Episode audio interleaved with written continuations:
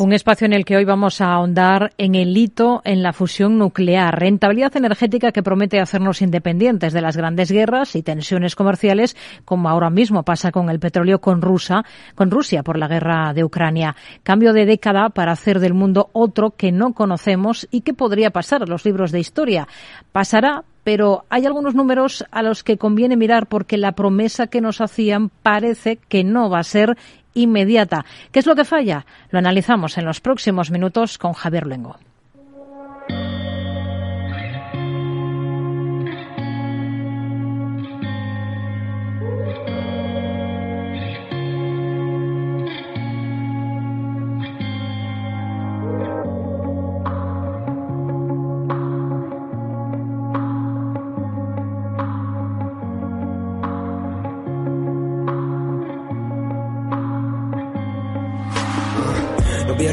Es oficial, el Laboratorio Nacional Lawrence Livermore de California ha dado un paso de gigante para la humanidad con un pequeño dato que nos cambiará la manera que tengamos de ver el mundo de aquí a unos años, el megajulio.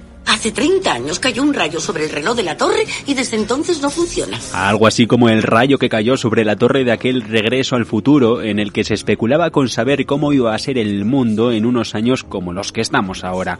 Muchas de sus predicciones no se cumplieron y hoy muchas de sus otras realidades son más una muestra del pasado que los pasos sobre los que cimentar nuestro camino hacia el futuro. ¡Has desintegrado a Einstein! Cálmate, Marty, no he desintegrado nada. La estructura molecular de Einstein, como la del coche, está completamente intacta. Entonces, ¿dónde demonios están? La pregunta apropiada es, ¿cuándo demonios están? Verás, Einstein se acaba de convertir en el primer viajero nosotros no vamos a desintegrar a nadie, no lo hizo Doc, tampoco nos íbamos nosotros a aventurar a ello, aunque sí jugamos a ser viajeros en el tiempo. Hay que avisar que pese a los avances todavía estamos muy lejos de la primera planta de producción eléctrica por fusión nuclear que Estados Unidos la quiere tener lista de aquí a una década. Entonces, ¿por qué estamos hoy tan contentos? Contentos porque sabemos ahora que el método que parte de la implosión de un pequeño perdigón de hidrógeno del tamaño de un grano de maíz a partir de la inversión de poco más de megajulios funciona y el objetivo es que podamos desarrollar la tecnología para comercializar una realidad que a grandes rasgos sería algo así como la gran fuente de energía inagotable. Si usas más tu fuerza de voluntad, lograrás lo que quieras. Lo de esta vez es un experimento con láseres y mucha fuerza de voluntad. Concretamente son 192 los láseres que se disparan a la vez hacia un pequeño cilindro con partículas de hidrógeno en su interior. Ahí se calienta el asunto y junto a la presión se emula algo parecido a lo que ocurre en el Sol o las estrellas. Y el calor que desprende es nuestra energía.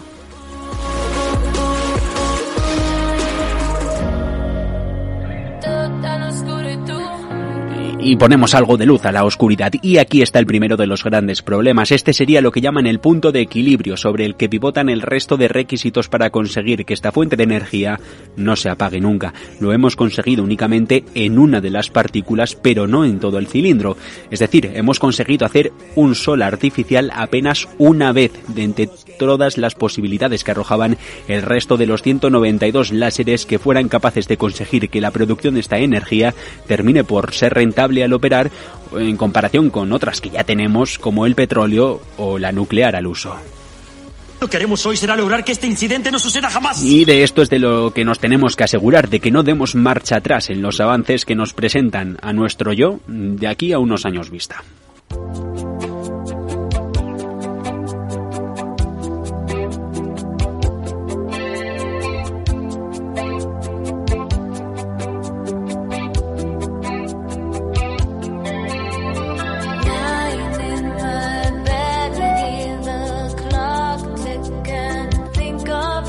Y el reloj sigue con su tic-tac. Lo que hoy eh, tenemos es de sobra conocido centrales nucleares que se valen de los procesos de fisión para producir energía. Esto es dividir un átomo grande en otros más pequeños, liberar energía y utilizar lo que nos dan con el calor.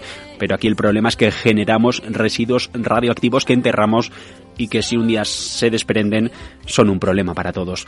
Lo de ahora es nuevo porque no hablamos de fisio, sino de fusión, que es lo que hace el Sol y de momento solo hemos sido capaces de replicar en laboratorio. Una proporción simplemente común para que ustedes lo entiendan y, lo entendamos un poco todos es la Q, que proporciona una manera fácil e intuitiva de entender si los científicos progresan o no. La Q es la energía liberada por la energía dividida por la energía utilizada. Una Q por debajo de 1 significa que la reacción consume más energía de la que produce y si está por encima de 1 producimos más de lo que consumimos. En el experimento los científicos con 2 megajulios sacaron 3,15. Esto es aproximadamente una diferencia de punto y medio. Aquí hay energía y nos cuesta menos producirla. Si mis cálculos son correctos, cuando esa belleza llegue a 140 kilómetros por hora, vas a ver algo acojonante.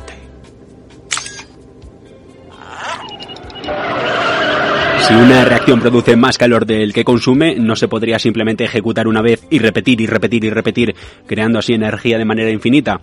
El problema es que aquí los desafíos prácticos son enormes. El láser tendría que ser disparado muchas veces por segundo, con pequeñas cápsulas de diamante perfectamente insertadas y colocadas docena de veces también por segundo, y esto, de momento, no es práctico ni viable. El mayor obstáculo también está en el punto de equilibrio de la ingeniería. Los científicos han tenido que salir a aclarar que esta reacción se ha producido una sola vez, pero que no todo el reactor ha conseguido hacerlo. Y ya el tercero, por aquello de la economía, viene con el desafío final de hacer o no rentable comercial eh, eh, este proceso. Una vez que haya reactores de fusión que produzcan más energía de la que consumen, ¿va a valer la pena construirlos? ¿U otras fuentes de energía serán más baratas? Esto dependerá de cómo estén los mercados, de, si los combustibles fósiles siguen siendo viables o, hay más guerras o, el petróleo se nos acaba. Se dice, en todo caso, que a pesar de que sea más barato ir por otro lado y producir energía por otras vías, esta defusión va a tener una utilidad enorme con lo que se viene. Así, la gran pregunta es si estamos listos para ver el nuevo mundo. ¡Listo! Parece que sí, que estamos listos para ser parte de un futuro de un mundo que no llega, pero que estoy más cerca y al que nos dicen solo hay que darle tiempo.